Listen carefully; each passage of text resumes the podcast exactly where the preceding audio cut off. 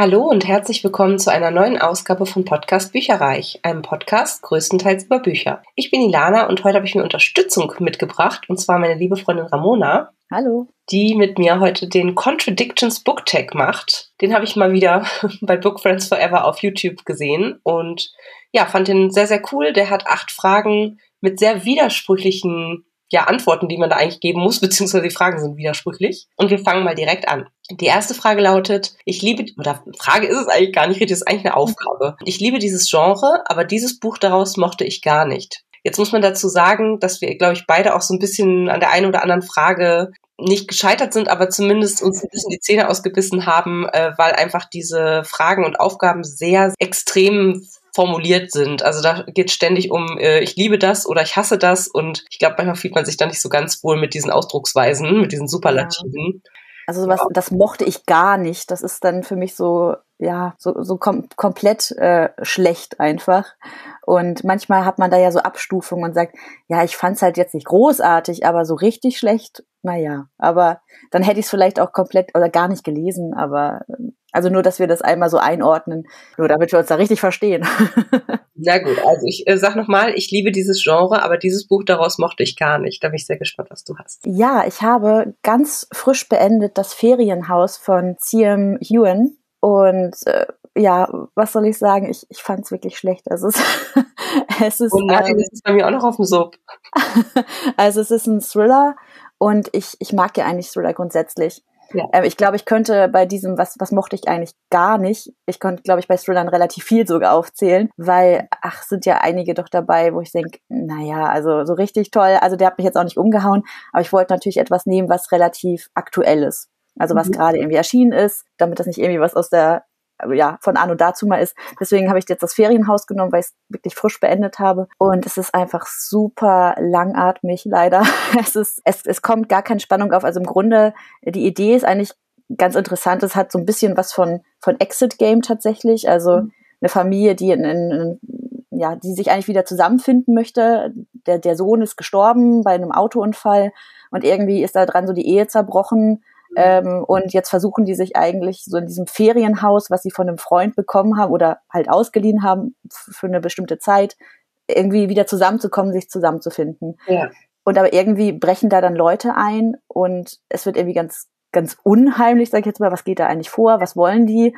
Ähm, sie fliehen dann in einen Weinkeller, also das ist jetzt nicht großartig gespoilert, also da passiert halt eine Menge irgendwie in diesem Haus. Und es klingt irgendwie erstmal spannend, weil man denkt so, okay, sind in einem fremden Haus und dann äh, kommen da irgendwelche Leute, was ist da eigentlich los? Aber es ist so an den Haaren herbeigezogen und das ist wirklich, es kommt tatsächlich gar keine Spannung auf, weil sich das alles in diesem Haus und in der Umgebung aufhält. Ja. Und die eigentlich diese, diese ähm, Eindringlinge quasi beobachten und, und andersherum, aber es ist so ein Katz-und-Maus-Spiel, aber wirklich, es kommt keine Spannung auf. Und wie gesagt, es ist einfach, auch der ganze Plot ist einfach komplett an den Haaren herbeigezogen und einfach abstrus und irgendwie, man fragt sich die ganze Zeit, warum und wer macht sich da so viel Mühe? Also es ist einfach, ja, hat mich sehr enttäuscht, muss ich sagen. Schade. Aber ja, wie du schon gesagt hast, es gibt solche und solche, ne? Gerade in so einer, ja, in so einem Genre, was so viele Titel einfach hat, da hat man halt manchmal ja. auch, wo man von der Grundidee total überzeugt ist und dann mag man es irgendwie, ja, doch, dann doch nicht, sozusagen in dem Moment. Ja, das war, war doch sehr enttäuschend. Und ich habe noch ein zweites Buch mitgebracht aus einem anderen Genre, was ich natürlich sehr gerne mag, und zwar aus dem Bereich so Fantasy. Mhm. Und zwar habe ich, oder Jugend, Jugendfantasy würde ich sagen, mhm. ähm, Dunkelsprung von Leonie Swan genommen. Oh das oh, ist ja. schon echt lange, lange, lange her, dass ich das gelesen habe. Aber ich kann mich halt trotzdem noch so gut dran erinnern, weil ich das so abstrus fand. Also da geht's um irgendwie einen Flohbändiger und du fragst dich irgendwie, also irgendwie hat das gar keinen Zusammenhang. Du fragst dich die ganze Zeit, was lese ich da eigentlich? Also es war irgendwie total absurd. Ich glaube, du hattest das auch begonnen. Ich habe es abgebrochen. Also das, was du da gerade gesagt hast, kann ich so 100% unterschreiben. Also ich habe es eine ganze Weile durchgezogen und dachte dann irgendwie so, erstens, ich bin jetzt mit keinem der Figuren richtig warm geworden. Mhm. Dann finde ich es komplett wir und ehrlich gesagt auch so Total also fantast fantastisch ist das eine, aber so, wenn man überhaupt nicht dann glauben kann, was da auf der Seite steht, weil das irgendwie so verrückt ist. Ähm, nee, wo, nee, ich mir war auch nicht meins tatsächlich. Also ich ich habe ich kam damit überhaupt nicht zurecht und es war leider in einer Leserunde und ich wollte da nicht abspringen. Dementsprechend habe ich es durchgezogen. Ja. Aber ich habe mich wirklich gefragt bis zum Ende, was habe ich da gerade gelesen? Also ich, ich kann dir wirklich nicht, ich kann dir auch jetzt nicht sagen, was mir dieses Buch irgendwie ja erzählen wollte. Also ja, ja. das ist verrückt. Naja. Ja. ja. das, das heißt, du hättest das auch tatsächlich für diese Aufgabe nehmen können hast aber was anderes genommen. Hätte ich, aber ich habe es ganz schnell aus meinen Gedanken verbannt. ja, ich habe aber auch was aus dem Fantasy-Bereich und zwar der Monstrumologe von Rick Yancey ähm, habe ich hier gewählt, weil das ist für mich auch ja ein Fantasy-Buch. Auch da war es für mich zu viel des Guten sozusagen. Also es war mhm. sehr viel passiert. Es ähm, schweifte dann auch so ein bisschen Richtung Horror, fand ich. Aber das war nur so, ein, so, so gemetzelmäßig irgendwie. Also die Grundidee wieder äh, ganz cool eigentlich. Auch eigentlich eine ganz äh, gute Atmosphäre, die da ähm, geschaffen wurde. Es geht da um einen ähm, Jungen, der zum Waisen wird ähm, und der dann bei einem verrückten Professor quasi aufwächst nämlich dem Monstrumologen. Das ist äh, der ehemalige Arbeitgeber seiner Eltern. Und dieser Monstrumologe ist halt in dieser Welt dafür da, äh, quasi Monster zu untersuchen, Experte dafür zu sein, die zu bekämpfen. Und an sich ist das ja irgendwie cool, so als äh, Handlanger quasi einen erfahrenen Monsterjäger, wenn man so möchte. Das, äh, ja, und das sah auch, ich finde auch die Cover mega cool, muss ich sagen. Ja, das stimmt. sah also echt gut aus und ich dachte so, ja, vielleicht ist das ja auch vielleicht ein bisschen so in die, in die lustige Richtung. Vielleicht habe ich auch einfach was Falsches erwartet. Ja, aber stattdessen, wie gesagt, kriegt man da ziemlich blutrünstige Schilderungen, also und auch sehr aufgebläht, muss ich sagen. Also ich habe den ersten mhm. Teil gehört und war so, oh ja, okay. Da sind halt Monster mit einem Schiff äh, bis nach Amerika gekommen und Wunder über Wunder, sie haben alle aufgefressen, die irgendwie ihnen auf diesem Weg begegnet sind, so nach dem Motto. Ähm, so wie sie es auch schon in ihrem Heimatland getan hätten. Also, weiß ich nicht, fand ich, fand ich irgendwie komisch, tatsächlich. Okay, gut. Äh, dann streiche ich das von meiner Liste. Es war auf jeden Fall noch drauf. Ach echt? Aber das war dann, ja, weil ich auch noch andere Sachen von Rick Yancey gelesen habe, mhm. die ich gut fand. Ja, und, das ähm, gut an sich, aber war nicht so meins. Okay. aber das ist ja witzig, dass du eins hast, was äh, quasi ich dir jetzt runterstreiche und ich alles genau auch. ja, na gut, aber vielleicht ist genau äh, für solche äh, Dinge dieser Tag auch wichtig. das stimmt wohl. Frage 2. Dieses Genre lese ich extrem selten, aber dieses Buch daraus habe ich geliebt. Ja, also bei mir sind es wieder zwei. Ich kann mich immer nicht entscheiden. ähm, und zwar einmal ein, ein Sachbuch beziehungsweise Ratgeber kommt ganz selten vor, dass ich da irgendwie äh, in diesem Genre unterwegs bin, weil ich mich eigentlich in meiner Freizeit äh, ja eher berieseln lassen möchte und mich gar nicht so irgendwie ach, mit Ratgebern irgendwie befassen möchte, großartig. Also wenn dann eher was für die Arbeit, aber das das zähle ich dann einfach nicht. Und zwar habe ich das Kind in dir muss Heimat finden von Stefanie Stahl gelesen und eigentlich habe ich das nur gelesen in Anführungsstrichen nur gelesen für eine Leserunde, die wir zusammen hatten, mhm. ähm, nämlich für ähm, das Kind in mir will achtsam morden ich wollte es einfach als Vorbereitung lesen. Und es hat mir so gut gefallen, weil es einfach, äh, ja, psychologisch sehr, sehr tief ist oder auch einfach sehr viel erklärt. Und ich mag es ganz gerne, wenn man einfach da ein bisschen mehr einsteigt und auch äh, Sachen erklärt bekommt, wieso, weshalb man sich wie verhält und was dieses innere Kind ist. Also, dass man quasi geprägt ist von, von seiner Kindheit, da man irgendwelche Glaubenssätze bekommen hat oder mit bestimmten Glaubenssätzen aufgewachsen ist und die geprägt wurden und was das dann in deiner, ja, in deinem Erwachsenen-Dasein dann für dich bedeutet. Und mhm. wieso du an bestimmten Situationen jetzt wie reagierst aufgrund deines inneren Kindes quasi. Also ich fand das super spannend, ich fand es sehr bildlich. Es gibt ja auch Übungen in diesem Buch, also das war wirklich ganz, ganz toll. Und ja, kann ich auf jeden Fall nur empfehlen. Ist ein super Buch. Das habe ich von einer anderen Freundin auch schon vorher gehört, dass das extrem gut ist, um sich mal so ein bisschen mit sich selber, mit seinem Aufwachsen vielleicht auch zu beschäftigen und was einem da vielleicht auch immer noch, obwohl man das gar nicht so richtig bewusst wahrnimmt, sozusagen unterschwellig noch so ein bisschen quer sitzt vielleicht auch ähm, damit man daran dann vielleicht auch ein kleines bisschen arbeiten kann. Oder ich glaube, du hattest auch gesagt, ähm, als du mir davon früher schon mal erzählt hast, dass man dadurch auch andere Menschen teilweise ja. besser verstehen und einordnen kann und ja. vielleicht auch die eine oder andere Strategie entwickeln kann, wie man eben mit denen besser umgehen kann, als man es aktuell vielleicht tut. Auf jeden Fall, dass man einfach mitkriegt, okay, ich glaube, diese Person ist nur so empfindlich, weil bestimmte Sachen getriggert werden und ja dass man dann manche Sachen vielleicht gar nicht so, ähm, dass man das nicht so persönlich nimmt auf jeden Fall und dass man mit bestimmten Leuten oder bestimmten Verhaltensmustern dann besser umgehen kann. Ist auf jeden Fall toll, also kann ich nur empfehlen und als Vorbereitung auf das andere Buch, was dann, ja, also nicht eine Parodie da drauf ist, das stimmt nicht, aber einfach so ein bisschen daran angelehnt ist und ja, äh, ja ein, ein Krimi auf, auf witzig, kann ich beides empfehlen. Ja, als zweites Buch, anderes Genre mal wieder, habe ich aus dem Jugendbuchbereich Am Ende sterben wir sowieso von Adam Silvera mhm. ähm, mir rausgesucht. Und zwar, ja, weil ich eigentlich ja Jugendbücher zwar lese, aber eigentlich nur im Fantasy, Sci-Fi-Bereich und eigentlich überhaupt nicht in so einem normalen, vielleicht Liebesgenre oder normaler Jugendbuchbereich, also Unterhaltungs- Literatur ja. aus dem, aus dem Jugendbuchgenre. Sozusagen, ne? Zum Beispiel, ja, ja, genau. Das ist so eigentlich gar nicht meins. Also es ist mir, glaube ich, zu, normalerweise zu seicht vielleicht oder, mhm. aber das war jetzt bei diesem Buch gar nicht so. Äh, ich fand es wirklich sehr, oder vielleicht habe ich es gerade gebraucht. das kann natürlich auch sein, dass es gerade so eine Kerbe geschlagen hat, wo ich dachte, nee, ich brauche jetzt eigentlich mal was so Seichtes und es hat mir wirklich sehr gut gefallen, aber vielleicht, weil es auch so eine leichte Fantasy-Sci-Fi-Ebene hat, es geht halt um einen, um die Todesboten oder Todesanrufe. Also in einer Welt, in unserer jetzigen Welt, gibt es irgendwann Anrufe von Todesboten, die dir sagen, du wirst innerhalb dieser nächsten 24 Stunden sterben. Mhm. Und äh, das hat vielleicht nochmal diesen kleinen Twist für mich gehabt oder diese, dieser Plot, diese Idee, dass es dann wieder ein bisschen mehr ins Fantasy-mäßige äh, reingeht und da es in der Zukunft spielt, dann auch wieder Sci-Fi. Also das hat für mich ganz gut gepasst wieder. Also dass das gar nicht so weit weg für mich war, obwohl es eigentlich nicht mein Genre ist. Und da entwickelt sich halt eine Freundschaft zwischen zwei, die quasi den Anruf am gleichen Tag bekommen haben und dann ihren letzten Freund finden. So, also die lernen sich dann dadurch kennen, dass sie beiden den Anruf bekommen haben und verbringen dann 24 Stunden, also naja, eventuell auch nicht ganz 24 Stunden, aber auf jeden Fall ihren letzten Tag ja. miteinander. Und das ist auf jeden Fall sehr schön. Kann ich auch nur empfehlen.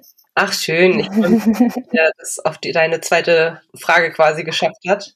Weil ich ja. bin meine, irgendwann habe ich dir das mal empfohlen und das hat ewig gedauert, bis das auf Deutsch erschienen ist. Ja. Ähm, und jetzt hast du schon vor mir gelesen, verdammte Axt. ich habe es mir, es gibt es gerade ganz, ganz toll auf einer neuen auf, äh, eine neue Auflage davon und nicht mehr als Taschenbuch, sondern als Hardcover ja. mit ganz, ganz schönen Farbschnitt. Also kann ich auch nur empfehlen. Denn da musste ich dann direkt zuschlagen und hatte mir vorher das Taschenbuch nicht gekauft. Und als ich das gesehen habe, musste ich es dann haben und habe es eigentlich direkt auch angefangen zu lesen. Ja, so kam es dann. Ich, das, es, es überkam mich und ich dachte, ja, das nehme ich jetzt mir sofort vor. Was hast du für diese Frage vorbereitet? Ich habe auch ein Genre, was ich extrem selten lese, aber nicht, weil ich es nicht mag, sondern weil es irgendwie, weil ich finde, es ist schon ein bisschen anstrengend da. Man muss sich ein bisschen mehr konzentrieren, sozusagen. Und das, ich, ich bin halt auch so ein Escape Reader, ne? Also am sagen sich ja. wegräumen oder irgendwie, ne, wie du sagtest, berieselt werden. Und alles, was anstrengend ist, habe ich den ganzen Tag schon genug.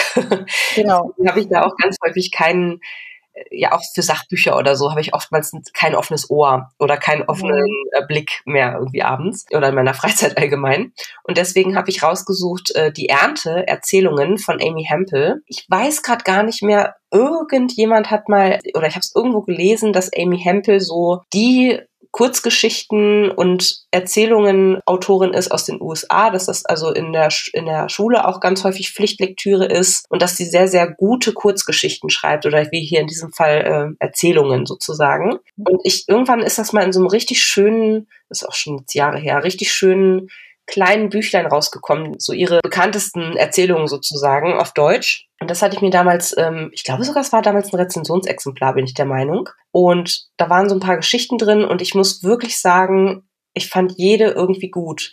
Und ich finde, das ist immer so ein bisschen, wenn, gerade wenn man so Kurzgeschichten von einem Autor oder einer Autorin liest, wo dann so mehrere Sachen drin sind, ist es ganz häufig so, dass man bei der Hälfte irgendwie denkt, oh Gott, was ist das denn hier überhaupt? Und bei der anderen vielleicht denkt so, ja, war ganz nett und, und vielleicht so ein oder zwei stechen raus, wo du sagst, ja, richtig cool. Und die fand ich tatsächlich alle ziemlich gut. Geht viel um Beziehungen zwischenmenschlich und so weiter und so fort, aber kann ich auf jeden Fall empfehlen. Ist wie gesagt jetzt schon ein bisschen was älter. Ich habe keine Ahnung, was von der seitdem wieder übersetzt wurde, habe ich mich nicht hintergeklemmt, aber das fand ich richtig richtig, richtig toll. Und dann habe ich noch gelesen mal, ich bin dann mal weg von Harpe Kerkeling, wie glaube ich irgendwie halb Deutschland damals. und das habe ich jetzt als Beispiel für eine Autobiografie genommen, was ja für mich auch in den Sachbuchbereich so ein bisschen fällt. Sonst ist es tatsächlich so, dass ich in den Genres, in denen ich wenig lese, das hat dann auch meistens den Grund, dass ich da halt die, die Sachen, die ich gelesen habe, meistens auch nicht so toll fand. Deswegen waren das jetzt die zwei Sachen, die mir so ins Gedächtnis gekommen sind. Aber das ist lustig, weil ich auch echt wenig Autobiografien lese. Aber von Harpe Kerkeling habe ich zum Beispiel Das Kind muss an die frische Luft ja. gelesen. Der Junge. Was ich, was, der Junge, der Junge muss an die frische Luft, genau. Was ich ganz lustig finde, dass ich, dass wir beide quasi von ihm eine Autobiografie gelesen haben, weil es für uns beide, glaube ich, untypisch ist, überhaupt in diesem Genre aktiv zu sein. Hast du, ich bin dann da weg gar nicht gelesen. Ich, nee, das habe ich nicht gelesen. Muss ich echt empfehlen. Also äh, der Junge muss an die frische Luft war auch gut, habe ich tatsächlich auch gehört. Fand ich aber gar nicht so toll, weil dieses Ich bin da mal weg, da pilgert er ja quasi den Jakobsweg und der ist eigentlich komplett untrainiert. Er irgendwann denkt er, ich krieg hier gerade eine Rappel. Ich muss mal irgendwie auch wieder so ein bisschen zu mir und zu Gott vielleicht auch finden, ah, ähm, ja. weil er auch ähm, religiös aufgewachsen ist. Und ja, dann, er macht so ein ganz bisschen Vorbereitung, aber eigentlich geht er da total unbedarft dran.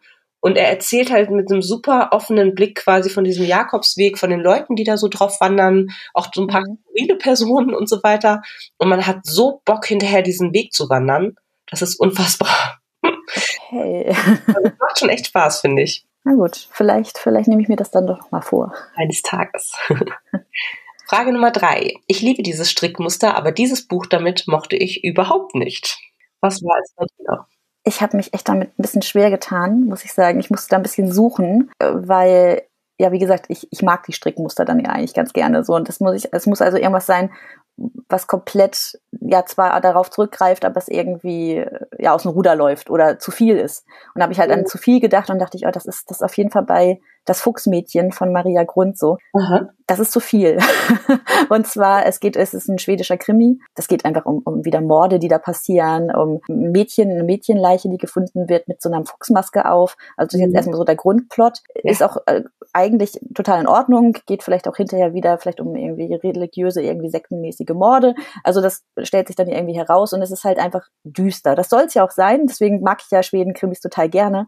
Ja. Aber das war eindeutig zu düster, weil man hätte denken können, wenn man diesen Krimi liest, die, die Leute in Schweden, die sind, müssen alle komplett durch sein. Also, also die Ermittler waren mir, oder die beiden Ermittlerinnen, ist ein mhm. Ermittlerduo. Die eine ist komplett durch, also ist irgendwie psychisch, hat die kompletten Schaden. Die mhm. andere ist äh, irgendwie auch komplett überfordert, hat eine Schwester, die irgendwie, die, die psychisch äh, Probleme hat und bei ihr wohnt. Also irgendwie haben die alle aber Probleme ohne Ende. Also so ein riesengroßes Päckchen zu tragen. Ich fand die beiden super anstrengend und nervig. Es war einfach super unrealistisch, dass alle, also wie können die bei der Polizei arbeiten? Vor allem die eine wurde irgendwie aus dem Dienst entlassen, kommt aber jetzt wieder zurück aufgrund dieses Falls, weil sie irgendwie dann doch so gut ist. Und ich dachte, nee, die ist nicht gut. Die ist einfach komplett hinüber, die Frau. also es war einfach sehr, sehr anstrengend, das zu, zu hören. Und ähm, ja, ich glaube, es, es zeichnete ein Bild, was einfach zu negativ ist. Ja. Und man hatte gar keinen Charakter, den man gerne mochte. Die waren alle, also die waren alle total unsympathisch. Mhm. Man konnte auch nicht mit denen irgendwie leiden, dass man irgendwie Empathie für die empfindet, also für die beiden Ermittlerinnen. Ja. Es hat irgendwie nicht gepasst und deswegen grundsätzlich ja, Schweden-Krimis, düster, alles super, aber das war ja. und es war auch komplett, es war auch zu viel. Also da passiert noch dieses, jenes, welches, also ja. nee, das war, das war nicht schön, war nicht gut. Ja, Und da ich mich ja wieder nicht entscheiden konnte, habe ich auch noch ein, zweit, ein zweites Buch. Und zwar Rabbits, dein Spiel, dein Risiko von Terry Miles. Ja. Und das ist aber das Hörspiel angeblich dazu. Mhm. Ich finde, also es gibt einmal ein Buch und ein Hörspiel. Und das Hörspiel ist wohl das Prequel, wenn ich das richtig verstanden habe. Deswegen ja. habe ich das Hörspiel zuerst gehört und ich werde aber auch das Hörbuch dazu nicht mehr hören ja. weil mir das Prequel schon überhaupt nicht gefallen hat. Und es soll, wie gesagt, ein Hörspiel sein. Also die paar Male, wo irgendwie mit wechselnden Sprechern gesprochen wurde, das, das konnte man an einer Hand abzählen gefühlt. Und dadurch war es halt auch so super langweilig, weil eigentlich finde ich das total toll. Es geht um Berichte und es ist so ein bisschen wie ein Podcast aufgebaut. Es gibt Berichte und Interviews und das, das ist das Strickmuster, was ich gerne mag. Also wenn so, wenn man sich das so selber zusammenbaut oder wenn es auf ein, hier hört man mal ein Interview, da hört man mal äh, oder liest man irgendwie noch mal eine Schlagzeile in der Zeitung oder so.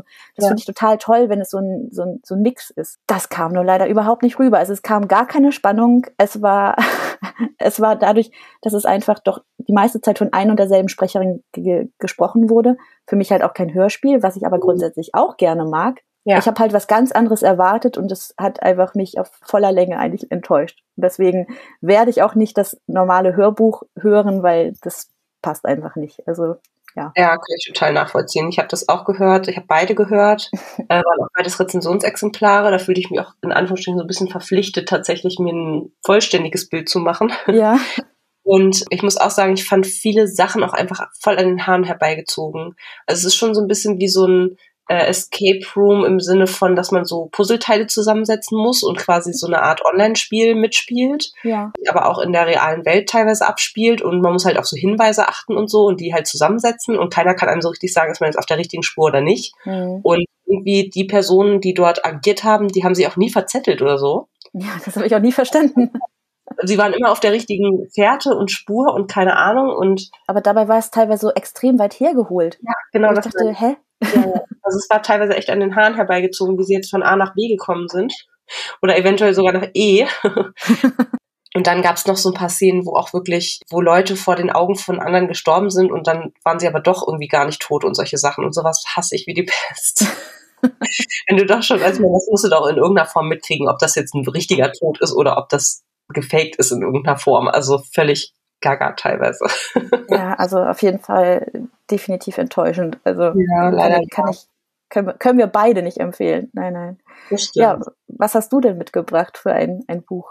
Oh, ich habe echt lange überlegt und habe ja. mich schlussendlich auf ein Buch festgelegt, was äh, ich weiß gerade ehrlich gesagt gar nicht, ob ich das dieses Jahr oder letztes Jahr gelesen habe. Ich bin der Meinung letztes Jahr und da war es auch ein Flop von mir. Mhm. ähm, und zwar Die Villa am Rande der Zeit von Goran Petrovic. Das ist ein Buch, wo es grundsätzlich darum geht, dass um die um die Liebe zu Büchern geht, sagen wir es mal so. Das ist für mich ein Strickmuster an sich, was ich total gerne lese, weil ne, wer liest nicht gerne die eine oder andere Referenz darauf in den Büchern, dass andere Leute auch gerne Bücher mögen. Aber also es war wirklich ins Extreme getrieben. Da ging es um, um einen Typen, der die Fähigkeit entwickelt hat, wenn er in Bücher reinschreibt, sozusagen, dass er Bücher verändern kann oder dass er quasi in die Bücher reist und dort ähm, ja alles natürlich erschaffen kann, was er möchte, weil es ja formbar, ist ja Fantasie, wenn man so möchte. Und er lernt dort aber eine Frau kennen, die es aber auch im wirklichen Leben gibt und die das gleiche kann. Im wahren Leben kommen sie aber nie so richtig zusammen, weil die einfach zu dumm sind, miteinander zu sprechen. Mehr kann ich dazu sagen. Also sie, sie kommunizieren in diesen Büchern, dann wird irgendwie noch seitenlang beschrieben, welche Häuser sie da jetzt hingestellt haben, wer jetzt in dem Haus irgendwie drin wohnt. Später wird noch in Büchern getötet quasi. Also es ist irgendwie,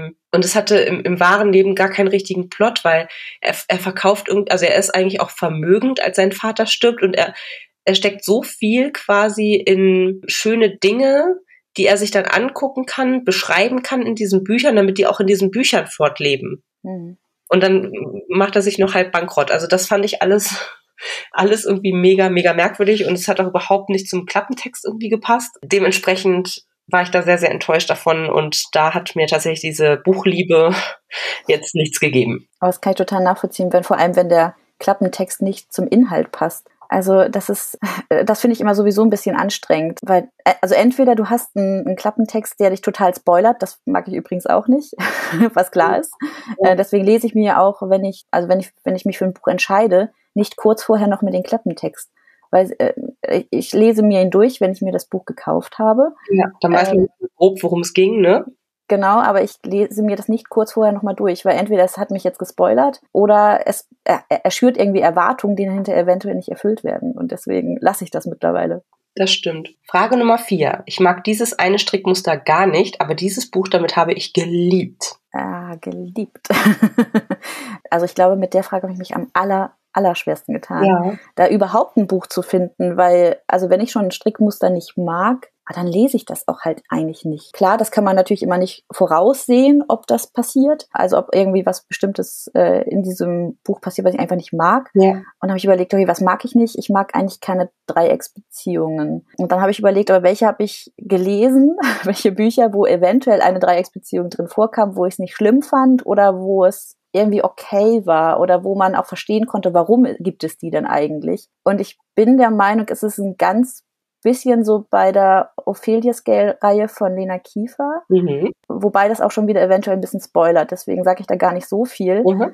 Aber die Ophelia ähm, hat quasi ein Ziel, sie möchte sich als, als Agentin quasi bewerben oder geht, ja, so, so, so ein Testverfahren durch, um quasi die Königsfamilie mehr oder weniger zu, zu schützen oder da eine, eine gute Agentin zu werden. Wobei das eigentlich irgendwie gefühlt ihre Feinde sind. Also sie schleust sich da ein. Ja. Und will richtig, richtig gut werden, obwohl eigentlich sind das ihre Feinde und sie ist dann quasi so eine Doppelagentin, hätte ich jetzt fast gesagt. Mhm. Und eigentlich hat sie ganz andere Ziele und im Endeffekt, ja, kann es sein, dass sie sich dann da vielleicht in äh, denjenigen verliebt, den sie eigentlich nicht gut findet von Anfang an. Also das, das ist auch vielleicht etwas, was aus so ein Strickmuster, was ich eigentlich auch nicht so toll finde, immer dieses Bad Boy Image, obwohl der eigentlich ja gar kein Bad Boy ist, aber äh, ne, also dieses, dieses, äh, vielleicht auch so Romeo und Julia-Ding vielleicht, das ist auch so etwas, ja, was auch schief gehen kann. Also das ist ein Strickmuster, was ich nicht so toll finde. Und wie gesagt, da gibt es eventuell im, im Laufe der Reihe, also jetzt auch nicht mhm. unbedingt im ersten Band so akut, aber vielleicht eher so ab dem zweiten,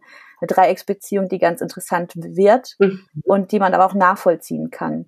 Aber wie gesagt, wenn man den ersten Band nicht gelesen hat, äh, dann möchte ich da jetzt auch nicht zu viel spoilern. Aber das ist auf jeden Fall etwas, wo ich sagte, okay, das kann ich nachvollziehen. Da finde ich eine Dreiecksbeziehung, wenn es denn so eine gibt, logisch ja. und musste auch so kommen, sage ich jetzt mal. Mhm. Und ich verstehe auch, warum da dann so eine ähm, emotionale Zerrissenheit zum Beispiel auch da ist. Das kann, kann ich dann komplett nachvollziehen. Eben, wenn du irgendwie zwischen zwei Stühlen bist und sagst, aber eigentlich hatte ich eine ganz andere Wertvorstellung. Ja. Und dann merke ich, es ist irgendwie hier doch ganz anders, als ich gedacht habe. Mhm. Und dass du dann eben zwischen zwei Stühlen stehst. Das konnte ich dann irgendwie total nachvollziehen, weil du einfach mit ganz anderen Vorstellungen an eine Sache rangegangen bist. Ja.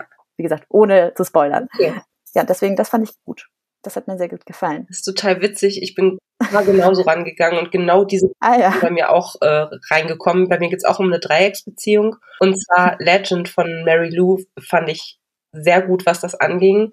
Ähm, es ist ja eine Jugend-Sci-Fi-Dystopie sozusagen. Da geht es eben darum, dass, ich glaube, in LA sind die unterwegs, ähm, dass da so zwei Jugendliche eben äh, aufwachsen, die eigentlich auch so ein bisschen zu verfeindeten Lagern gehören, also auch so ein bisschen Romeo und Julia, wenn man so möchte.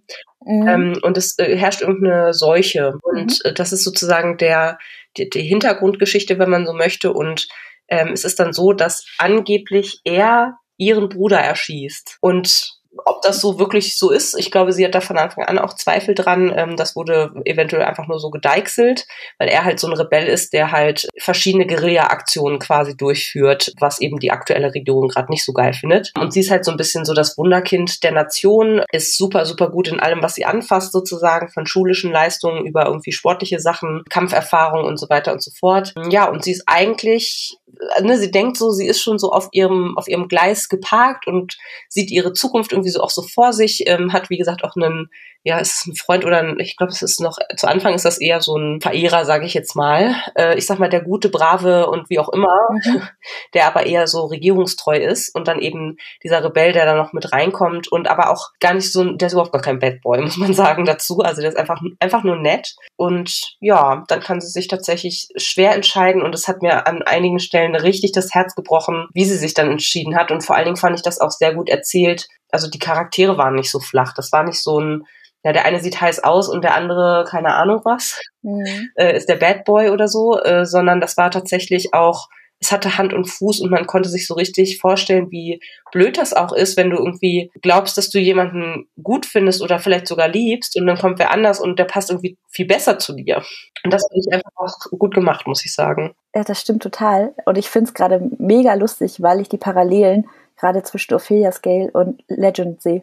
Und das ist, das ist jetzt gerade in unserem Gespräch auch das mit dem, mit dem ähm, ermordeten Bruder. Mhm.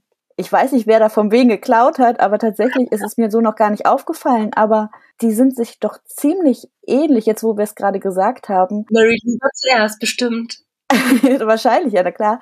Aber es ist trotzdem, äh, also vom, vom Setting tatsächlich relativ ähnlich und auch dieses, ja, auch, auch den, in den sie sich dann verliebt, ist im Endeffekt auch kein, kein Bad Boy, also jetzt bei Ophelia. Und ich habe ja Legend damals auch gelesen, ist halt jetzt schon ein bisschen her, ne? Aber ähm, ich hatte es jetzt gar nicht so auf den Zettel, dass sich das dann doch so ähnelt. Also wenn dir das gefallen hat, dann lies auf jeden Fall auch Ophelia Scale, weil ähm, das, das ist ja gerade ja. faszinierend. Also ich finde es wirklich gerade faszinierend, wie, wie, äh, ja, wie das zusammenpasst irgendwie ja, spannend. Das ist ganz, ganz eingeplant. Ich habe schon von so vielen gehört, dass es eine tolle Reihe ist. Ja. Dann wollen wir mal gucken, was wir bei Frage Nummer 5 haben. Und zwar lautet die, ich liebe diesen Autor oder diese Autorin, aber dieses Buch mochte ich gar nicht. Jetzt bin ich gespannt. Ja, da muss ich nämlich jetzt differenzieren, weil gar nicht stimmt nicht. Sondern es ist eher, ich fand es, also es hat meinen Erwartungen nicht entsprochen. Und zwar ist es äh, Nights, ein gnadenloses Schicksal von Lena Kiefer, schon wieder Lena Kiefer. Wie gesagt, ich mag sie sehr, sehr gerne. Ich mochte die Ophelia-Reihe halt total gerne. Und ich mochte auch das erste, also den, ersten Band dieser Reihe, nämlich also den Nights 1. Und es endete mit so einem richtig krassen Cliffhanger, wo ich dachte, wow, da, da muss es jetzt aber auch anschließen. Und irgendwie passierte das nicht. Ähm, es war vielleicht am Anfang dann noch so halbwegs spannend und es sackte dann komplett in sich zusammen. Also ich fand dieses Buch hatte, hatte in der Mitte aber ja, also so eine lange Durchstrecke, dass da einfach nicht, ich dachte, okay, irgendwie müssen sie doch jetzt mal vorankommen, da muss da was passieren. Also wie gesagt, auch wieder keine Spoiler, weil es einfach ein Mittelband ist und ich glaube, es, das ist das Problem. Es ist ein typischer Mittelband ja. einer Reihe und ich hatte das Gefühl, das tut der Reihe nicht gut, dass es dieses Mittelband gibt. Ich, also ich habe jetzt große Hoffnung, dass der dritte Band dann wieder besser wird. Aber für mich war das auch wieder so dieses, ja, da war nämlich das Strickmuster drin, was ich nämlich nicht mag, nämlich eine Dreiecksbeziehung. Naja, nicht nur Dreiecksbeziehung, sondern auch so verbotene Liebe und ach, ich darf dich ja nicht. Und also es ging ganz, ganz viel um dieses, wir drehen uns gerade im Kreis. Es, es darf eigentlich alles nicht sein, aber es muss ja und wir müssen ja vorankommen, aber ach, eigentlich darf ich ja doch nicht. Also es, es hatte so viele Wiederholungen und ich dachte, irgendwie müsst ihr doch, ihr, ihr tretet gerade auf der Stelle, es muss doch mal vorangehen und irgendwie muss es doch hier mal spannend werden. Und das passierte dann höchstens wieder ganz, ganz zum Schluss, mhm. so dass es natürlich dann wieder einen Cliffhanger gibt für den dritten Band. Na klar. Aber eigentlich hatte ich das Gefühl, Hätte man sich auch sparen können, so nach dem Motto, ne? Man hätte sich das auch irgendwie sparen können. Also ich war teilweise sehr enttäuscht und es hat sich gezogen und ich fand es sehr schade, weil ich grundsätzlich ja Lena Kiefer total super finde, wie sie schreibt. Und es war auch gut geschrieben, so ist es nicht, aber es passierte halt nicht viel. Kann ich total nachvollziehen. Immer, immer am schlimmsten, wenn der Mittelband so absackt irgendwie. Man startet super gut und dann denkt man sich so im Mittelteil, mh, hm, ja, okay, hoffentlich kommen wir bald mal zu Band 3 und hoffentlich äh, liefert der dann auch, ne? Also, also wenn nicht, dann bin ich sehr enttäuscht. Das glaube ich. Ja. Na, ich ja, und was war es bei dir? Also ich habe mir rausgesucht, ähm, wobei ich da auch relativieren muss, weil ich das Buch zwar wirklich gar nicht, aber den Autor liebe ich jetzt auch nicht unbedingt. Okay. Und zwar äh, George R. R. Martin hat mal Die Flamme erlischt, habe ich von ihm mal angefangen zu lesen. Ich habe auch tatsächlich die gesamte bisher erschienene äh, Game of Thrones Reihe auf Deutsch als Hörbücher gehört. Mhm. Das hat mich ein ganzes Jahr lang immer mal wieder begleitet, diese verschiedenen äh, Bände. Es ist ja unglaublich umfangreich und es hat super mhm. viel Spaß gemacht. Ich hatte total Freude daran, auch immer wieder diese wechselnden Perspektiven zu haben und diese wahnsinnig große, epische Fantasy-Welt zu entdecken. Also das hat mir echt gut gefallen, die Reihe. Und dann habe ich die Flamme erlischt angefangen zu hören und ich dachte so, boah krass, das ist quasi das, ich sag mal, Game of Thrones mal fünf. Zumindest irgendwie diese ganze Geschichte, glaube ich, rund um äh, Dany wo es dann eben darum geht, dass Frauen halt bei den Dothraki war das ja damals irgendwie so auch so, äh, da hat sie ja eigentlich nicht so viel gegolten, sondern erst als ihr Macker da gestorben ist und sie da quasi die Anführerin wurde, galt sie was. Und eigentlich sind sie ja vom Volk her, von ihrer, ihrer Kultur her ziemlich so eingestellt, so Frauen gelten gar nichts und äh, Männer sind irgendwie hier die, die Helden äh, vom Erdbeerfeld. Und genauso war es bei Die Flamme erlischt. Also da geht es irgendwie um eine Frau, die sich an ihren Ex-Freund wendet, weil ihr aktueller Ehemann sie komplett unterbuttert. Ist halt eine totale toxische Beziehung und der Ex-Freund geht irgendwie darauf ein, fliegt zu ihrem Planeten, weil das ist tatsächlich Sci-Fi und raubt sie quasi. Und der aktuelle Ehemann ist aber super mächtig und dann geht so ein Schwanzvergleich los. Sorry, ich weiß nicht, ob ich das überhaupt sagen darf hier.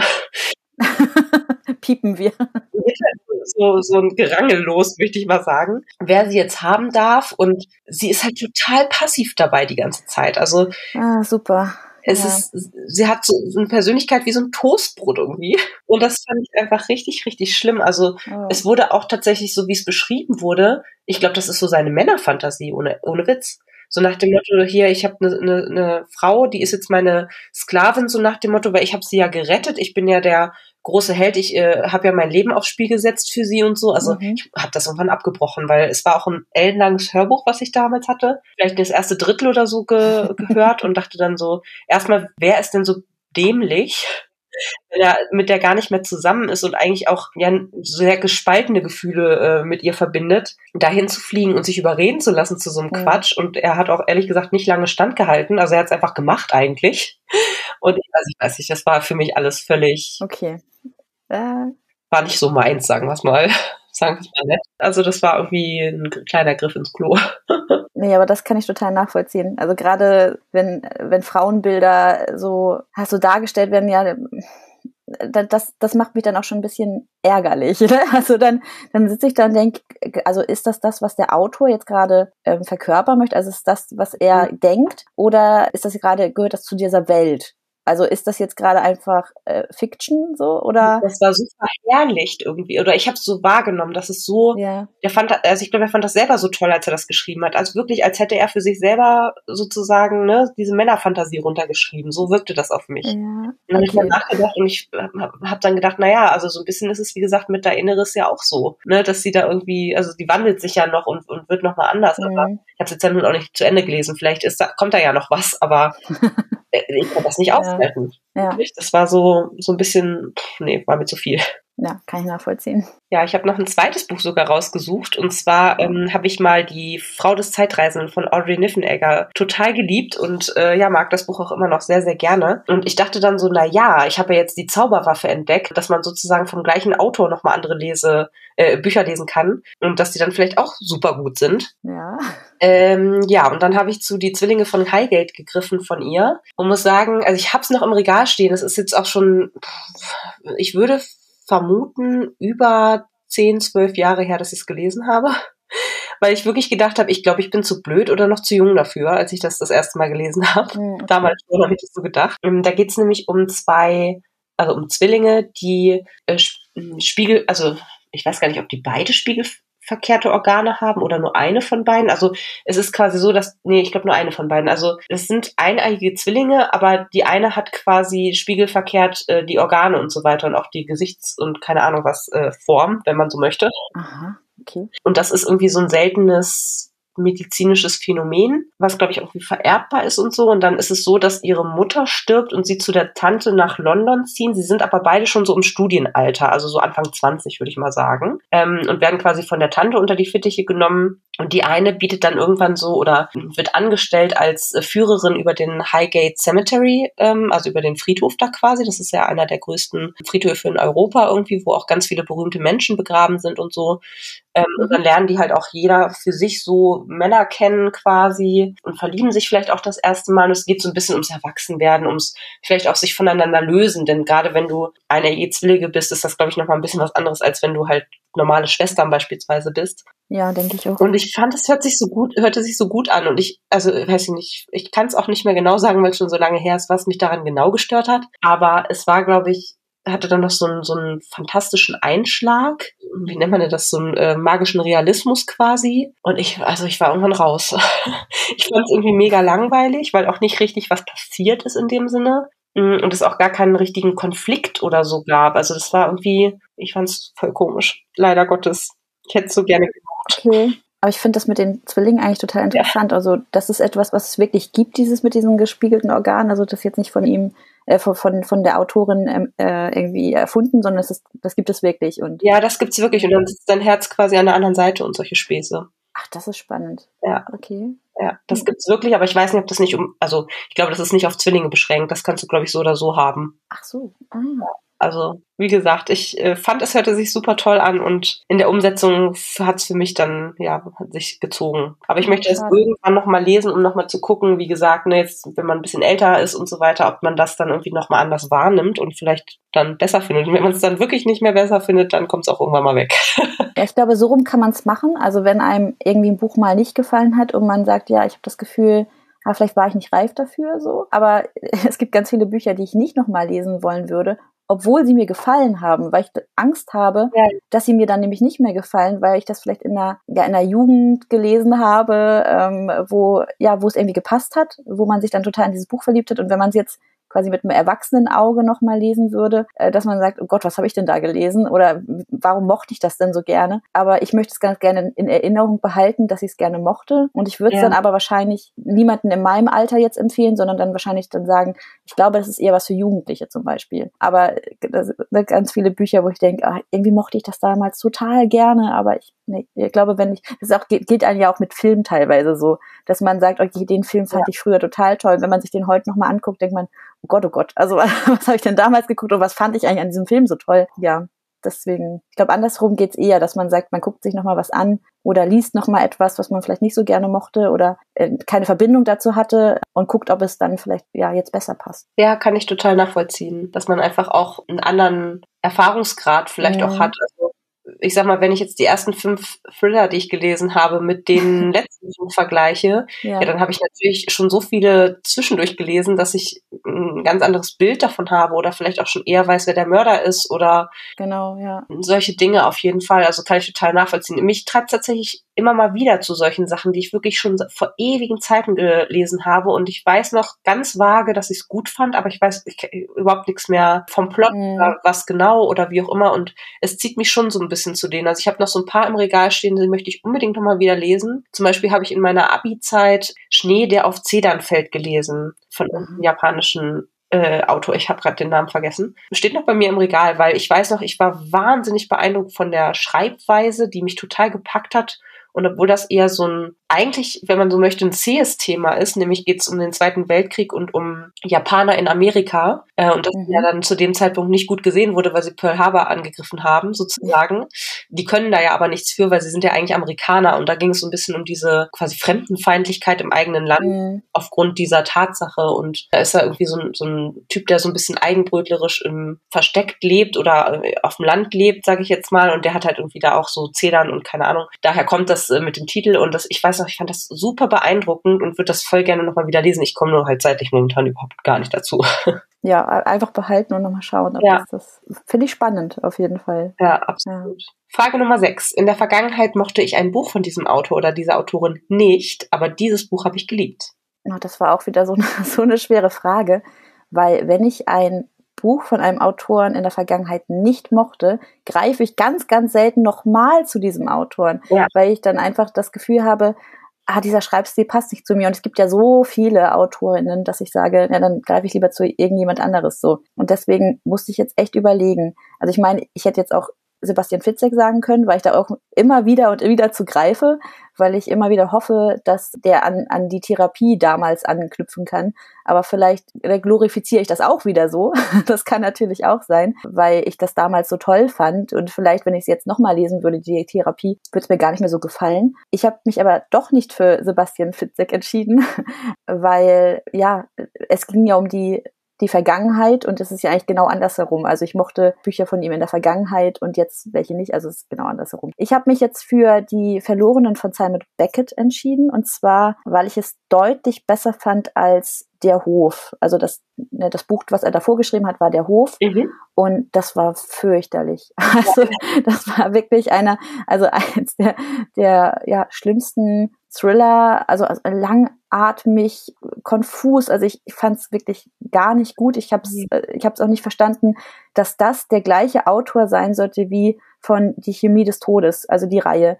Ja. Die habe ich ja geliebt, total. Also die war wirklich super toll. Ja. Und ich war einfach nur enttäuscht von der Hof. Ich glaube, es ging ganz, ganz vielen Leuten so. Also da fragte man sich wirklich, ist das wirklich der gleiche Autor? Das ja. kann nicht sein. Nee. Also es wirkte aus, als wäre es würde es von einer ganz, ganz anderen Feder stammen. Ich habe ihn dann, ich habe einfach diesem Autor noch mal eine Chance geben wollen mhm. und habe dann die Verlorenen, die das ist glaube ich letztes Jahr rausgekommen, gelesen. Es soll auch eine Thriller-Reihe werden. Das war wohl Auftaktband mhm. und das fand ich wieder gut. Also es war jetzt nicht, ne, ich, ich kann jetzt nicht sagen, deswegen finde ich, hab, habe ich geliebt in der Frage oder in der Aussage finde ich wieder zu krass, weil geliebt habe ich es nicht. Ja. Aber es war wieder deutlich besser als der Hof. Also ich war von der Hof so enttäuscht und ich würde sagen, die Verlorenen, das war ein solider Thriller, wo ich denke, ja, da kann man eine Reihe draus aufbauen. Vielleicht ist sogar der zweite Band dann noch besser. Kann immer noch nicht, finde ich, an die Chemie des Todes anknüpfen, mhm. aber definitiv besser als das, was er davor geschrieben hat. Da hatte der Ghostwriter wieder Zeit. also, wer weiß, was da los war, aber. Nein, ich habe das nicht unterstellt. Ich möchte bitte keinen Anwaltsschreiben bekommen. Ja, also wie gesagt, der Hof kann ich nicht empfehlen. Die Verlorenen, ja, durchaus. Also es ist solide, kann man, kann man auf jeden Fall wieder lesen. Das geht. Er ist wieder da. Also Simon Beckett ist wieder da. Genau. Ja. Was hast du rausgesucht? Hast du dich auch so schwer mit dieser Aufgabe getan oder ging das? Ja, nee, ehrlich gesagt nicht so, weil ich äh, hatte das eher so gelesen, dass man nicht unbedingt zuerst ein schlechtes Buch von diesem dieser Person lesen musste. Ach so, okay. Also Ja. Ja, in der Vergangenheit mochte ich ein Buch von diesem Autor nicht, aber dieses Buch habe ich geliebt. Also ich habe das jetzt sozusagen nicht so nicht so konsekutiv gesehen, ja, okay. wenn man so möchte. Mhm, okay. Ähm, ich habe jetzt Cornelia Funke rausgesucht. Ich habe damals die Tintenwelt-Reihe nicht gemocht, beziehungsweise habe da auch tatsächlich nur das erste Buch gelesen. Und damit mache ich mich auch immer wieder unbeliebt, weil es so viele totale Fans von der Reihe gibt. Aber also es war einfach nicht mein Bier tatsächlich. Mhm. Aber hinter verzauberten Fenstern von ihr finde ich richtig, richtig schön. Und das hatte ich irgendwann mal vor der Tintenwelt-Reihe äh, gelesen und gemocht und habe aber dann durch Tintenwelt so ein bisschen die Lust an ihr als Autorin auch so ein bisschen verloren und habe dann gar nicht mehr, ich weiß gar nicht, ob ich irgendwas noch von ihr gelesen habe oder wenn dann jedenfalls nicht viel. Mhm. Ähm, aber hinter verzauberten Fenstern ist echt richtig süß. Das ist halt ja wie so ein Kinder-Jugendbuch vielleicht äh, kann man das ungefähr einordnen vom Alter äh, her, für das geschrieben wurde. Und es geht darum, dass ein junges Mädchen zu Weihnachten das erste Mal, oder nicht zu Weihnachten, sondern für die Adventszeit einen Bilderkalender, Bilder-Adventskalender bekommt. Und ihr kleiner Bruder kriegt noch einen mit Schokolade drin und sie ist richtig, richtig traurig darüber und irgendwie auch enttäuscht, weil was soll sie denn mit so einem blöden Pappkalender, so nach dem Motto? Und dann fängt sie aber an, diese Türen zu öffnen und merkt, dass die Figuren, die dahinter sind, also es sieht aus wie so ein großes Haus quasi. Mhm. Fenster sind dann, sind dann die ähm, äh, Türchen sozusagen, die sie öffnen darf. Und sie merkt einfach, dass die ähm, Figuren, die quasi dort drauf gemalt sind, dass die irgendwie le lebendig sind. Aha. Dass sich da was bewegt, dass da was an jedem Tag anders ist, an dem sie drauf guckt. Und dann fängt sie an, halt ständig auf diesen Kalender zu starren und irgendwann schafft sie es, in diesen Kalender reinzureißen okay. und lernt die ganzen Bewohner dieses Hauses in Wirklichkeit kennen. Und dann gibt es auch irgendwie so, ein, so eine Aufgabe, die sie zusammen lösen müssen und so. Und es ist einfach richtig, richtig süß und es hat auch so ein kompletten Weihnachtsflair. Also das ja ist auch relativ schnell zu lesen. Also das fand ich richtig charmant und schön und hol das auch ab und zu mal wieder raus und lese das tatsächlich. Das klingt wirklich toll. Also das, das klingt echt schön, weil ich kann das mit äh, der Tintenwelt tatsächlich nachvollziehen. Hatte ich probiert. Ich habe auch Reckless probiert. Reckless kam auch von ihr. Ja, da habe ich tatsächlich zwei oder sogar drei Hörbücher von gehört. Und auch das finde ich irgendwie. Ich bin damit nicht warm geworden. Also ich, ich weiß nicht, äh, ich glaube, es lag vor allem auch an dem Schreibstil. Und deswegen hat es mich abgeschreckt, weil ich dachte, na, sie wird ja wahrscheinlich immer so schreiben. Ja. Weil den Schreibstil, den änderst du ja nicht unbedingt so schnell. Die Geschichte, ob die mir jetzt zusagt oder nicht, das ist ja nochmal was anderes. Ne? Aber. Aber ich fand der Schreibstil zwischen äh, Reckless und Tintenwelt war auch super unterschiedlich, oder? Ich weiß nicht, aber irgendwie hat mich das beides nicht angesprochen. Also ja, die waren unterschiedlich. Durchaus, ja. Aber irgendwie hat mich beides nicht überzeugen können. Ja, das kann ich nachvollziehen. Also ich fand Reckless super atmosphärisch, aber das ist auch so ein Hörbuch gewesen, wo man irgendwie drei Stunden hat hören können und hinterher hätte ich dir jetzt nicht unbedingt sagen können, was konkret passiert ist. Ja, genau. Man schaltete leider so ein bisschen ab, weil es war zwar, wie gesagt, super viele Worte wurden darauf verwendet, irgendwie so die Atmosphäre zu kreieren und die Welt zu äh, skizzieren. Und von der Handlung selber habe ich dann das Gefühl gehabt, da war da was. weißt du? Also das war so sehr, sehr wenig äh, handlungsgetrieben, wenn ich, wenn ich mich erinnere. Also es ist sehr gut, weil das ist eine perfekte Einleitung für, für die nächste Frage für mein Buch. ja, die nächste Frage lautet, ich liebe das Cover, aber das Buch mochte ich nicht. Jetzt bin ich gespannt. Genau, nämlich aus diesem Grund. Es war, äh, es ist Nacht ohne Sterne von Gesa Schwarz. Es ist einfach sehr viel Metaphern, sehr viel ge gebaute Welt in Worten, sehr viel Wortmalerei, sag ich jetzt mal. Ja aber es passiert nichts. Also die Geschichte ist total austauschbar und irgendwie, ich denke, ja, beschreibt jetzt hier über seitenweise irgendwie eine Gegebenheit, aber auch mit, mit schönen Worten, so ist das nicht. Also, aber es passierte nichts. Also dieses Buch, es geht eigentlich darum, um, um Naya, das ist ich glaube, ja, ein junges Mädchen, das ist eine Tochter zwischen, äh, also so ein Mischwesen zwischen Elfe und, und Mensch. Mhm. Und sie findet dann quasi so ein, die, eine geheimnisvolle Elfenwelt. Da wird sie dann hineingezogen. Eigentlich lebt sie in New York und es ist quasi so eine Parallelwelt, wo sie dann hineingezogen wird. Und da lernt sie dann so ein, so ein, so ein Dunkelelfen kennen. Ja. Aber es wird, du wirst in diese Geschichte reingeworfen. Ich glaube, ich hätte das jetzt, ich hätte das auch unter welches Strickmuster gefällt dir eigentlich, aber dort nicht. Da, da hätte ich dieses Buch auch nehmen können. Ja.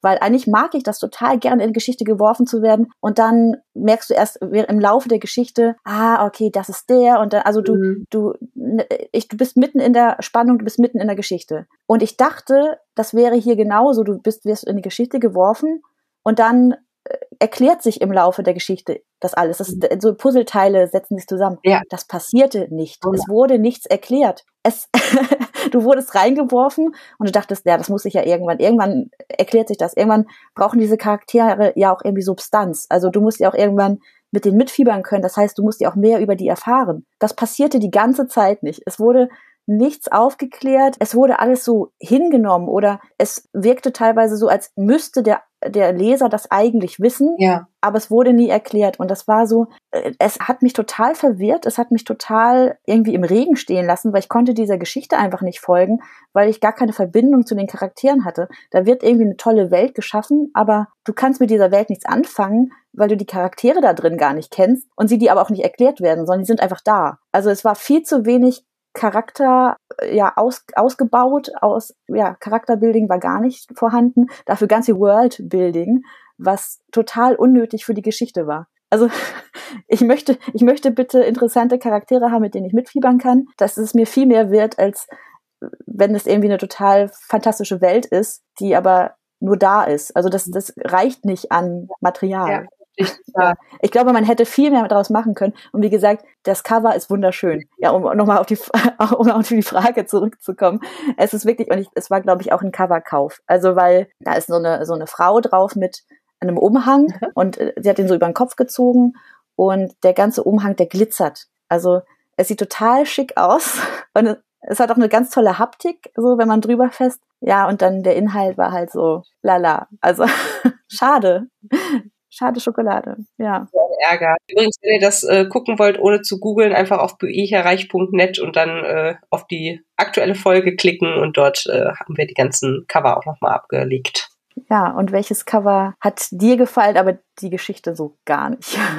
Ja, da habe ich äh, diesmal zwei Sachen mitgebracht. Äh, einmal Ich bin die Nacht von Ethan Cross. Ah, ja. Das finde ich das Cover zumindest ganz schick, sage ich jetzt mal. Ob ich es jetzt liebe, naja, es hat auf jeden Fall auch einen coolen Farbschnitt. Also die gesamte Reihe hat irgendwie Stimmt. schwarze, rote und wie auch immer äh, Seiten. Das finde ich eigentlich ganz cool und ich mag auch eigentlich dieses Schlichte tatsächlich sehr gerne. Mhm. aber auch das, also ich, ich krieg's schon gar nicht mehr alles zusammen, aber das war auch so ein typischer Fall von unlogisch vorm Herrn. Ich habe mich als Leser total veräppelt gefühlt, weil da teilweise auch wieder Leute vor Augen des Protagonisten gestorben sind, die dann irgendwann quietschfidel wieder äh, um die Ecke kamen. Bin ich sowieso schon mal skeptisch und es war auch sehr, sehr blutig tatsächlich, fand ich persönlich. Ich habe den, den ersten Band gelesen oder gehört, aber am schlimmsten fand ich wirklich einfach dieses, dass so ganz viele Zufälle sind, die aber natürlich gar kein Problem Problem sind, weil äh, passt alles zueinander sozusagen. Es war an den Haaren herbeigezogen. Also mhm. da geht's dann auch irgendwann um irgendwelche Familienverhältnisse. Ich, ich krieg's schon nicht mehr ganz zusammen, aber so nach dem Motto, wie gesagt, totale Zufälle, die aber dann irgendwie sich entpuppen, als dass sie doch keine Zufälle sind oder wie auch immer. Also, oh, nee. Ja, okay. Ich fand's komisch.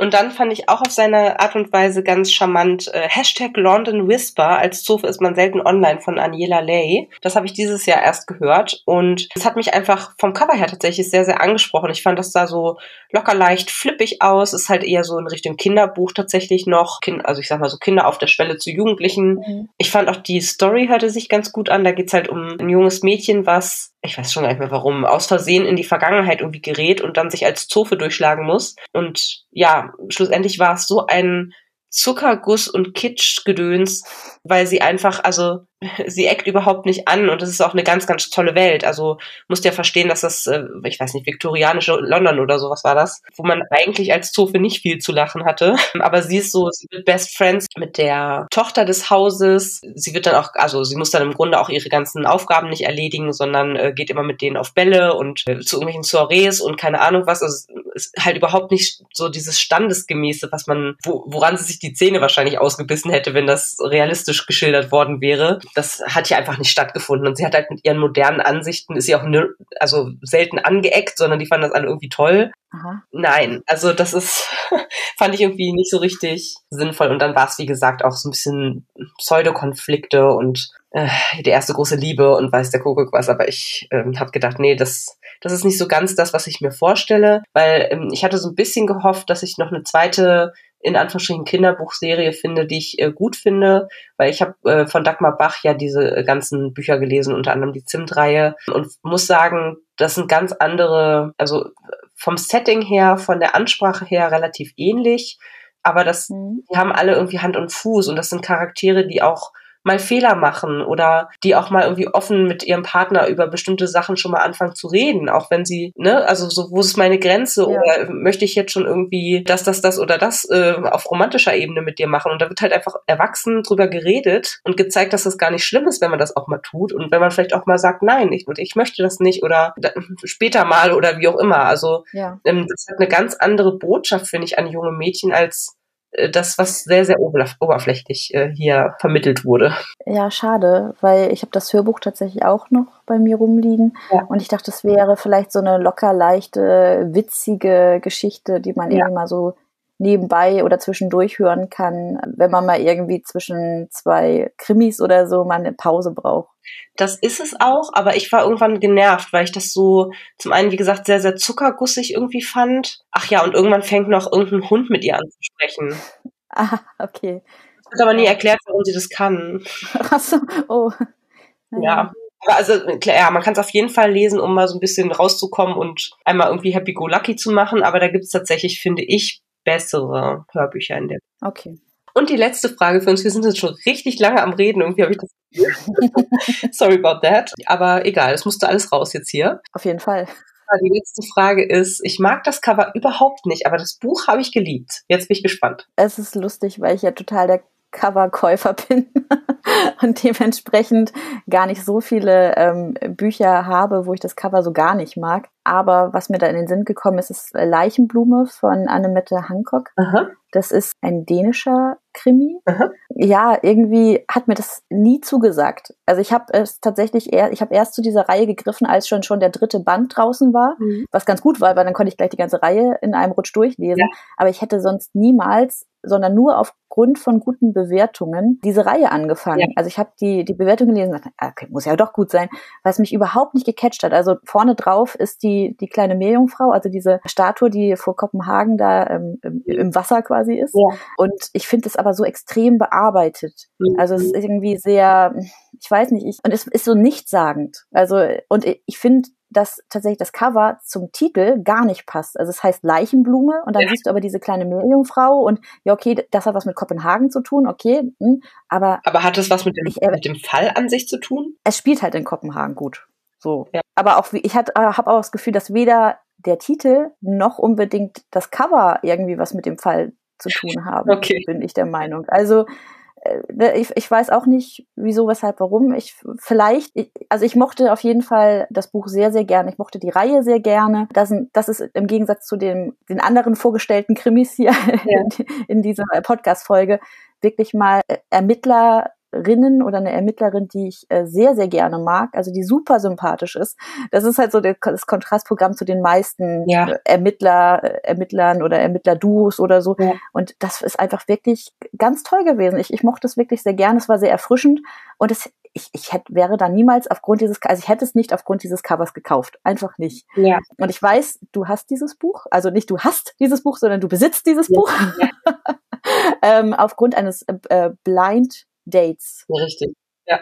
Was ich total cool finde, weil wenn ich so an dieses Buch gekommen wäre, also als Blind Date ist das super, ja. weil wie gesagt, man sieht das Cover nicht. Du hast ja quasi nur den den Text, also ne, was rein quasi draufgeschrieben wurde, worum es in diesem Buch geht. Ja. Und daraufhin hast du ja das Buch gekauft. Ja, absolut. Das ist super. Das, deswegen, das ist perfekt dafür, weil das Cover, wie gesagt, nichts aussagt. Es sagt nichts aus. Deswegen, ja, hat das ganz gut als, als Blind Date gepasst. Spannend. Also ich muss sagen, als ich es ausgepackt habe, habe ich erstmal nicht gedacht, irgendwie so, äh? Also ich fand es schon, äh, also ich kann nachvollziehen, wenn du sagst, okay, es passt weder irgendwie zum zur Story noch passt eigentlich der Titel so richtig zur Story. Also was hat man sich dabei eigentlich gedacht? Aber ich muss sagen, ich fand es jetzt nicht nicht hässlich oder so, sondern ich, aber das ist ja Geschmackssache.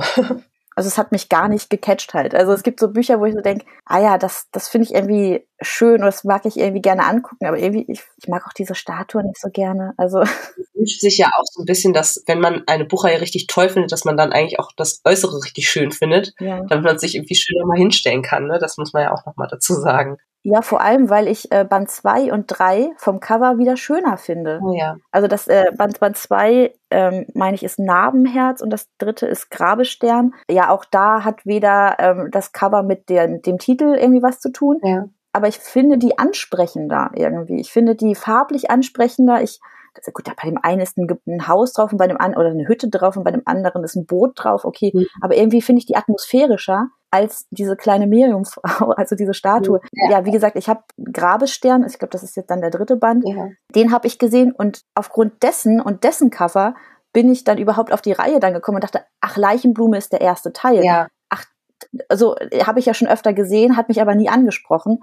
Und dann habe ich mir die Bewertung durchgelesen und dachte, ah ja gut, aber ich bin quasi nur auf der Grund des dritten Teils, aufgrund des Covers des dritten Teils ah. in die Reihe gekommen. Ja, deswegen, ähm, ja, also der erste Band hätte mich so vom Cover jetzt gar nicht gecatcht. Ja. Was ist denn bei dir geworden? Da bin ich auch super gespannt. Ich habe gleich zwei Bücher rausgesucht für diese letzte Aufgabe. Und zwar einmal Shalane Harris Harper Connelly-Reihe. Das ist so ein, ja, so übernatürliche Fantasy-Geschichte sozusagen mit ja, Mystery-Krimi-Elementen, die von außen total schlimm aussehen. Die sind auch irgendwie ich weiß gar nicht, wann die genau erschienen sind. Das ist auch schon eine Ecke her. Und das, also wirklich, gerade die deutschen Titel sehen irgendwie furchtbar aus. Es geht halt um eine Frau, die mit den Toten sprechen kann, beziehungsweise wenn sie in die Nähe von einer Leiche kommt oder von jemandem, der tot ist, kommt, dann kann sie quasi seine letzten Augenblicke äh, sehen, kann vielleicht bestimmte Sachen nochmal irgendwie fühlen, die er oder sie gefühlt hat im, im Augenblick des Ablebens und ist deswegen, und sie kann vor allem auch spüren, wo die sind. Ne? Also das heißt, äh, sie wird ganz häufig angeheuert von Privatpersonen, die irgendwen vermissen oder wo irgendwer verschwunden ist oder so. Ja, hört dann die Toten quasi mehr oder weniger mit sich kommunizieren. Das ist super gut geschrieben, finde ich. Da ist schon auch eine Liebesgeschichte mit dabei, die vielleicht dem einen oder anderen nicht so gut gefällt. Ich fand sie sehr, sehr schön. Das war so ein bisschen dieses Friends to Lovers Mhm. Thema sozusagen. Das mag ich immer eigentlich ganz gerne. Es ist auch viel so diese Spannung zwischen Polizei und ihr, die sie auch gerne mal, aber sie fährt im Grunde durchs ganze, durch ganz Amerika, wenn man so möchte. Und sie taucht, also kommt immer wieder mit unterschiedlichen Polizei oder Polizisten in Berührung in, in dieser Funktion. Und die sind teilweise natürlich auch super skeptisch, ne? Stimmt das überhaupt? Mhm. Äh, ist sie eine Scharlatanin? Ja, so in die Richtung geht das. Ja, und da fand ich tatsächlich den Inhalt richtig gut. Es war auch eine kurze, knackige Reihe. Ich glaube, es gab vier Bücher, die auch sehr, sehr schmal sind. Jedes Buch beinhaltet ähm, einen anderen Fall, der einem auch emotional nochmal sehr nahe geht irgendwie. Und gleichzeitig wird aber auch so ein bisschen übergreifend ähm, das Ganze vorangetrieben. Und es war jetzt aber nicht so eine Reihe, wo man irgendwann sagt, so okay, 30 Bände später sind wir immer noch nicht zum Punkt gekommen, sondern es war in sich kurz und knackig, deswegen ich mach, mochte die Reihe sehr, sehr gerne. Hab die auch hier noch im Regal stehen, aber ich, äh, ja, es sind halt so wie so, wie so Bilderrahmen auf den, wenn ich mich richtig erinnere, auf den Covern drauf und dann immer so diese, diese Engel, die man so auf so Grabsteinen hat oder bei Grabsteinen hat, die sind da in irgendwelchen unterschiedlichen Formen quasi abgebildet. Ach, lustig, weil ich habe gerade danach gegoogelt, um ja. zu schauen und bin jetzt auf Lovely Books ge gelandet und da ist anscheinend eine neuere Ausgabe drin. Also ich glaube, da musst du die von Emmy 2008 haben und das wurde wohl nochmal neu aufgelegt 2015. Ja. Und da ist dann quasi wie so ein, also du siehst eigentlich nur so Friedhofskreuze, ja quasi so, so Scherenschnittartig. Also du siehst eigentlich nur die Schatten davon. Mhm. Und äh, dann hat es immer einen unterschiedlichen Hintergrund, also entweder blau, grün und und lila. Und Band 4 fällt da komplett raus. Das ist, sieht aus wie so ein Grabstein, wo was draufgeschrieben ist. Passt gar nicht zu der Reihe, ist 2011 erschienen. Mhm. Also irgendwie dazwischen, also zwischen irgendwie die, dieser äh, anderen drei Bände und dann der Neuauflage davon. Ja. Aber irgendwie wurde der vierte Band anscheinend nicht neu aufgelegt. Also ganz, ganz merkwürdig. Also wenn du da in die Show Notes tatsächlich dann deine Ausgabe rein, also findest davon die Bilder, dann bin ich jetzt super gespannt. Ich hoffe das. Also da habe ich, also dann muss ich mir das auf jeden Fall nochmal angucken, weil ja. Ja, ähm, das, also die, die finde ich aber auch nicht so schön, die von 2015, die Auflage. Ja, also es ist eigentlich immer ein Grabstein in irgendeiner Form und da steht dann quasi der Autorenname und das, äh, der Buchname drauf, sozusagen, oder Titel drauf, Grabeshaus, ja. Grabestimmen und so weiter und so fort. Vielleicht, wenn du diese. Ja, dann wahrscheinlich so wie äh, Band 4. Bei Band 4 ist es auch so ein Grabstein, wo mhm, das dann drauf genau ist. Und das scheint nicht, das scheint nicht neu aufgelegt worden zu sein. Ja. Ja, ich hoffe, also meine, meine Bilder äh, kommen tatsächlich immer von ähm, Amazon. Okay. Deswegen mal gucken, ob das, ob ich das leisten kann. Ansonsten googelt einfach mal Shalane Harris äh, Grabeshauch oder Grabestimmen oder ein eiskaltes Grab. Den vierten Titel komme ich jetzt gerade nicht drauf. Und wie gesagt, das sieht eher so ein bisschen aus düster und komisch und irgendwie nee, ist nicht meins. Genau, aber so oder so ist auch die Neuauflage nicht so, so hübsch. Also ja. haben Sie, haben Sie vielleicht ein bisschen modernisiert. Okay, ja, naja, dann. Also, wenn man da ankommt und da Bock drauf hat, also auch so, ich sag mal, Romantasy, sehr realistisch tatsächlich auch geschrieben, ein bisschen spirituell, dann äh, kann ich das auf jeden Fall empfehlen. Und ich muss auch sagen, ich war noch nie ein Fan, jetzt mache ich mir wahrscheinlich das zweite Mal in dieser Folge total die Feinde, war nie ein Fan von den deutschen ursprünglichen Harry Potter Ausgaben von J.K. Rowling. Nein, ich mochte die aber auch nicht. Ah, zum Glück. Ich fand, ich finde die zu stilisiert, also zu einfach. Ich fand die einfache nicht ansprechend genug, also auch nicht, vielleicht auch nicht kindgerecht genug. Also ich fand die immer sehr zu einfach. Also der, der, der Stil von der Künstlerin, ja. den, den fand ich nicht passend. Ja, zu einfach würde ich auch mitgehen. Ich finde es eigentlich zu kindlich tatsächlich okay. und ich finde, die sehen so, die, die, also erstmal mag ich sowieso nicht so gerne, wenn Gesichter auf ähm, Covern drauf sind. Und ich fand halt einfach auch die Gesichter, die dort gezeigt wurden, die sehen so aus wie so Knetfiguren. Das sieht nicht schön aus, nein. Deswegen finde ich es eigentlich nicht kind, kindlich genug, weil ich fand die zu, zu abstrakt, zu stilisiert. Also ich finde bei so, so einem Kind hätte ich ganz gerne, also wenn es dann irgendwie ein, ein, eine Figur sein muss, die vorne drauf ist, dann hätte ich das gerne irgendwie ein bisschen freundlicher. Und ich fand, mhm. dieser Harry Potter, der da drauf war, sah nicht freundlich aus, sondern äh, ich weiß nicht. Also ich, ich fand den einfach von vorn, also auf dem Cover, total unsympathisch. Ich glaube, nach dem Cover hätte ich das nicht gekauft, hat mich nicht angesprochen tatsächlich. Ich glaube aber auch, es liegt vielleicht daran, dass der, also ich stimme dir zu, der sieht total unsympathisch aus. Ich habe jetzt gegoogelt, aber er zieht auch auf jedem einzelnen Cover irgendeine Augenbraue hoch. und ich finde, das wird dann sowieso immer von oben herab so ein bisschen. Und dann, also allgemein auch so wie diese Brille dann bei ihm so auf Halbmast sitzt und viel zu klein ist. Also es ist irgendwie eigentlich eher ein bisschen lächerlich fast schon aus. Und es ist, ist kein Zeichenstil, der mich anspricht, ehrlicherweise. Nee, das stimmt. Ähm, ich habe die alle hier noch im Original und ich glaube, ich werde die auch so nicht äh, weggeben, weil ich denke mir, es ist eigentlich, wenn man es liest, wirklich eine tolle Reihe ich bin damit richtig darin versunken, aber äh, wer weiß, ob die nicht irgendwann mal auch richtig viel wert sein werden, wenn das die ähm, Erstausgabe sozusagen ist. Mhm. aber mich spricht es tatsächlich 0,0 an. Ja, geht mir genauso. War auch definitiv damals kein Coverkauf. nee, das hat noch meine Mutter für mich gekauft. Nee, genau, genau. Bei mir auch tatsächlich. Ähm, und jetzt gibt's halt so viele schöne Schmuckausgaben, wo ich echt überlege, ob ich mir dann doch nochmal eine Schmuckausgabe hole. Bin so ein bisschen hin und her gerissen, weil ja klar, also ich habe die Bücher jetzt einfach auch schon mehrfach gelesen mhm. und äh, ich, es wird sich wahrscheinlich für diese Reihe tatsächlich auch lohnen. Aber irgendwie denke ich, naja, aber ich hab's halt so und ach, ich, ich weiß nicht. Also da muss es mich schon richtig, richtig catchen, dass ich sage, oh, das sieht jetzt aber so gut aus. Aber nochmal, ich würde die dann wahrscheinlich aber nicht lesen, die Schmuckausgabe. Das wäre dann tatsächlich nur fürs Regal. Ja, ja, ja. Und dann ja, weiß ich nicht, ob es das dann ob es das dann wert ist. Aber nee, da habe ich lieber ein krabbeliges Cover, was äh, ich persönlich auch vielleicht nicht so schön finde. Dann weiß ich, ich kann mich da ganz entspannt auch vielleicht mal mit einem Stück Schokolade daneben setzen oder so. das ist dann auch egal, sage ich jetzt mal. Es kommt ja eigentlich immer eher auf die inneren Werte an im Endeffekt. Ähm, ja, aber das ist auch so eine Reihe, wo ich jetzt das Cover nicht unbedingt toll finde, aber den Inhalt echt gut. Ja, das stimmt. Sehr gut, wir sind am Ende angelangt. Vielen, vielen Dank, dass du so schöne Sachen auch mit reingenommen hast. Ich glaube, da sind auch ein paar Empfehlungen und ein paar Empfehlungen mit dabei gewesen, für den einen oder anderen wahrscheinlich. Und ähm, wenn ihr... Ja, super spannend. Ja, auf jeden Fall. Fand ich auch sehr, sehr cool, auf jeden Fall. Und ähm, wenn ihr zu Hause denkt, äh, was reden die denn da, das ist doch totaler Quatsch, äh, dann gerne einen Kommentar schreiben. Auch wie gesagt, auf äh, buicherreich.net gibt's bei der, ich glaube, es ist Folge 227 oder so, gerne einfach einen Kommentar runterschreiben. Und ähm, wenn ihr selber diese Fragen beantworten möchtet, könnt ihr das auch gerne per Kommentar tun oder eben auf eurem eigenen Blog, in einem eigenen Video oder ähnliches. Ich würde mich sehr, sehr darüber freuen. Dann hören wir uns bestimmt ganz bald wieder. Mach's gut, Ramona. Mach's auch gut. Und mach's gut, ihr da draußen. Vielen Dank fürs Zuhören. Informationen zu allen Büchern, über die ich heute gesprochen habe, findet ihr auf meiner Website www.bücherreich.net mit UE. Ihr könnt dort oder auf Facebook unter www.facebook.de slash podcastbuicherreich in einem Wort durch mit mir in Kontakt treten. Meine E-Mail-Adresse lautet buicherreich at gmail.com. Wenn ihr diesen Podcast über iTunes abonniert habt, würde ich mich riesig freuen, wenn ihr mir eine 5-Sterne-Bewertung hinterlasst. Dies ist ein privater Buch-Podcast, in dem ich nur meine eigene private Meinung wiedergebe.